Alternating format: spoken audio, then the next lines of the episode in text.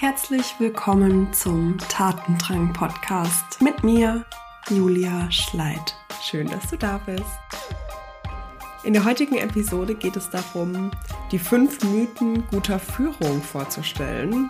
Es geht also um Überzeugungen, was eine vermeintlich gute Führungskraft ausmacht und wie ein Team geführt werden soll, was aber eigentlich nicht so ganz richtig ist.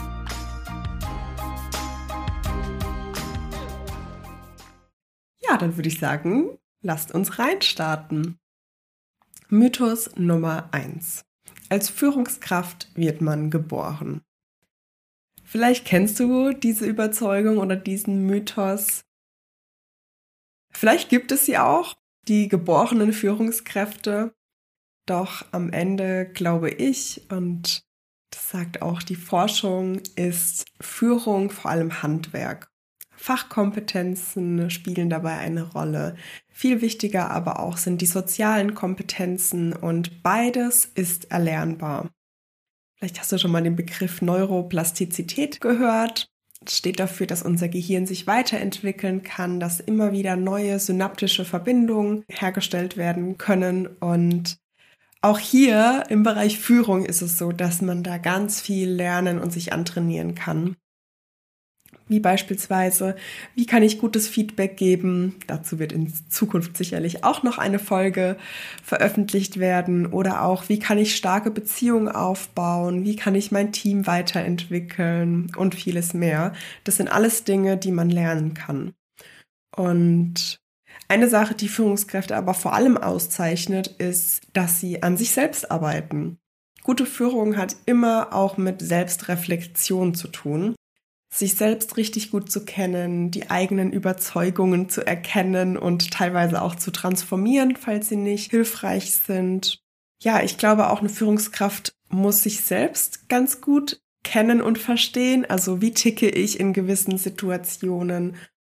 Was bringt mich aus der Fassung? Und wie kriege ich mich auch wieder in den Griff? ähm, und auch der Gedanke, was habe ich vielleicht auch falsch gemacht oder wo kann ich eigentlich noch dazu lernen, wenn meine MitarbeiterInnen mich nicht so ganz verstehen, was ich von ihnen vielleicht verlange oder wohin ich möchte? Also auch ganz viel in Richtung Kommunikation. Und natürlich auch, ne, welche Stärken und Lernfelder bringt eine Führungskraft mit sich. Das sind alles Reflexionsbereiche, ähm, die, die man sich anschauen kann. Und ja, wenn man dann auch weiß, wo man Stärken hat und wo aber vielleicht auch noch Lernfelder sind, kann man sich ganz gezielt überlegen, sich ja Mitglieder oder ähm, ja Mitarbeiterinnen ins Team zu holen, die genau diese Felder ausgleichen. Also bei mir persönlich ist es so, dass ich eher die Strategin bin. Ich denke sehr gerne langfristig und ähm, in der Zukunft und ja auch teilweise so ein bisschen visionär, große Visionen, große Gedanken, Träume. Und bei mir ist es zum Beispiel so, dass es mir halt sehr gut tut, mit Menschen zusammenzuarbeiten, die halt eher operativ dann unterwegs sind und das Ganze so ein bisschen kleinteiliger ähm, zu Ende bringen wollen. Weil bei mir ist es oftmals so, dass ich bei den 80 Prozent hängen bleibe.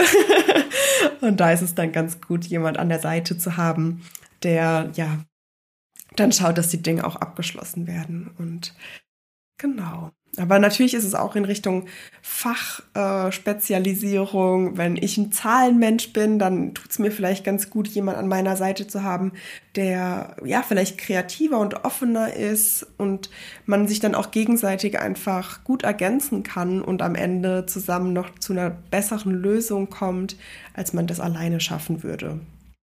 Es gibt also nicht diese angeborene Fähigkeit, ähm, die jemand zu einer guten Führungskraft macht, sondern es gibt ganz vielfältige Facetten. Und ja, die eine Sache, die eine, eine, Führungskraft mitbringen sollte, ist einfach eine Begeisterung für Menschen, weil Führung bedeutet es immer wieder, sich mit Menschen auseinanderzusetzen und nicht, so wie Einstein das damals gemacht hat, im stillen Kämmerlein zu sitzen und gewisse Dinge auszutüfteln. Ich glaube, ähm, dann ist man vielleicht eher nicht für eine Führungsposition gemacht. Mythos Nummer zwei. Streiten ist ganz schlecht fürs Betriebsklima. Du kennst es vielleicht auch, an Führungskräften, die du vielleicht mal hattest. Vielleicht kennst du es auch von dir selbst, dass du eher so der Harmonietyp bist und deshalb auch auf Teufel komm raus Harmonie im Team forderst. Und auch das ist wirklich ein Mythos, denn Streit, Diskussionen, konstruktive Auseinandersetzungen gehören nun mal dazu, wenn Menschen sich zusammenfinden. Auch wenn ein Team ganz neu zusammengestellt wird oder auch in jeder in jedem Zyklus, wo ein neues Teammitglied hinzukommt, durchläuft man eben nochmal diesen, äh, diese Teamuhr. Vielleicht kennst du die, den Ablauf ähm, Forming, Storming, Norming und Performing. Das heißt, es ist ganz normal, dass sich ein Team an der einen oder anderen Stelle so ein bisschen stormt. Da kommen dazu, dass man unterschiedlich arbeitet, unterschiedliche Arbeitsweisen hat, Eigenheiten, die man irgendwie mitbringt. Dann aber natürlich auch ein Rollenverständnis. Das ist vielleicht zu Beginn noch nicht ganz geklärt. Und eine ehemalige Kollegin von mir hat immer gesagt, das darf sich noch zurechtruckeln. Und dem stimme ich voll und ganz zu. Diese Sache darf sich zurechtruckeln und dafür sollte man sich auch ja Zeit und Raum geben. Denn das sind Fragen, die geklärt werden müssen, bevor ein Team dann richtig in Richtung Aufgaben und Leistungen gehen kann. Und wenn sich halt niemand traut, Probleme anzusprechen, dann ist die Harmonie nur eine äußere Fassade und das hindert am Ende ein Team daran weiterzukommen. Denn die Probleme oder die unterschiedlichen Auffassungen bleiben ja bestehen. Deshalb ist es ja eigentlich meist schlimmer, wenn man diese Dinge nicht ausspricht und nicht klärt. Und so ein Konflikt schwellt dann auch lange Zeit und blockiert auch irgendwie Köpfe. Ne? Wenn man gerade in einem kreativen Job arbeitet, dann ist, nimmt es auch viel Kapazität, die man eigentlich bräuchte, um an tollen Dingen zu arbeiten. Genau. Mythos Nummer drei: Führungskräfte müssen extrovertiert sein. Die empirische Datenlage bestätigt dies nicht. Es gibt zahlreiche Gegenbeispiele von höchst erfolgreichen und gleichzeitig wenig extrovertierten Führungskräften und Unternehmensgründerinnen. Ich glaube, Führungskräfte kommen auf ganz unterschiedliche Arten und Weisen zu einer Akzeptanz von Mitarbeitern und auch zu einer Wirksamkeit in einem Unternehmen. Da gehören beispielsweise Eigenschaften dazu wie Beharrlichkeit, Ausdauer, Loyalität, Zugänglichkeit und aber auch so ein vertrauensvoller Umgang mit den Mitarbeiterinnen. Und das sind ja Dinge, die nicht nur extrovertierten Personen zugeschrieben werden. Extrovertierte Menschen sind auf den ersten Blick sichtbarer und vielleicht auch lauter und kommen dadurch vielleicht auch leichter an Führungspositionen, aber das heißt nicht, dass sie zwangsläufig erfolgreicher sind als andere. Deshalb ist auch das nur ein Mythos. Mythos Nummer 4. Führungskräfte sind machtbesessen. Vielleicht kennst du auch dieses Bild, dass ja, Führungskräfte um jeden Preis den eigenen Willen durchsetzen wollen oder ständig demonstrieren müssen, dass sie hier der oder die Boss im Laden sind vielleicht auch unfehlbar sind. Und das ist eine Sache, die kann auf Dauer einfach nicht funktionieren. Denn wer so tickt, kann sich wirklich nur schwer auf andere einlassen, andere Menschen, aber auch Ideen, die von anderen Menschen kommen. Und das ist ja eine Grundvoraussetzung für gute Führung, sich auf andere Menschen einzulassen. Vielleicht kennst du es auch von dir selbst, was passiert, wenn ja, jemand wie so ein Diktator oder Diktatorin ähm, Dinge delegiert. Man macht einfach dicht. Und ja, deshalb ist auch das nur ein Mythos. Ich möchte allerdings auch dazu sagen, dass Macht schon auch zu einer Führungsposition dazugehören. Vielleicht ist es das Wort Macht, was dich jetzt abstreckt. Deshalb möchte ich dir einfach auch nochmal Alternativen mitgeben. Wir können gerne auch das Wort Einfluss benutzen oder auch Gestaltungsspielraum. Und ich glaube, dass Führungskräfte einen Gestaltungsspielraum und auch Gestaltungswillen in sich haben. Und die sollten auch Lust drauf haben, da wirklich Verantwortung zu übernehmen, sinnvolle Vereinbarungen aufzustellen, an Verbesserungen zu arbeiten die auch das Team dann am Ende voranbringen. Wir könnten jetzt auch sagen, dass es so zwei extreme Pole gibt. Einmal so den ganz autoritären und auf der anderen Seite aber eher so den kumpelhaften Harmonietypen. Und wie so oft im Leben gibt es einfach nicht nur schwarz und weiß, sondern beides in ihren extremen Formen ist nicht ganz ideal. So Harmonietypen haben es vielleicht eher schwer, sich durchzusetzen, Grenzen zu setzen. Und die Autoritären sorgen dann aber auch dafür, dass gewisse Meinungen, Ideen oder auch Bedenken nicht gehört werden. Und deshalb überlegst du vielleicht einfach mal für dich, in welchen Situationen braucht es denn welche dieser beiden Qualitäten? Und vielleicht auch, wann nutzt du diese beiden Qualitäten für dich? Wann nutzt du vielleicht eher eine harmonische Herangehensweise und wann eine autoritäre? Und vielleicht magst du auch mal so ein bisschen drüber nachdenken, welche Menschen und auch Führungskräfte dich besonders geprägt und beeindruckt haben.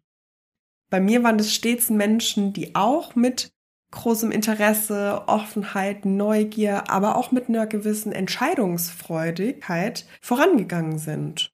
Und natürlich haben diese Leute auch ihr Herz am rechten Fleck, sind sehr menschlich, äh, zugänglich und deshalb finde ich, es gibt immer beide Qualitäten und je nach Situation braucht man auch einfach beides, um eine Lösung zu finden. Mythos Nummer 5. Ohne die Führungskraft läuft hier nichts.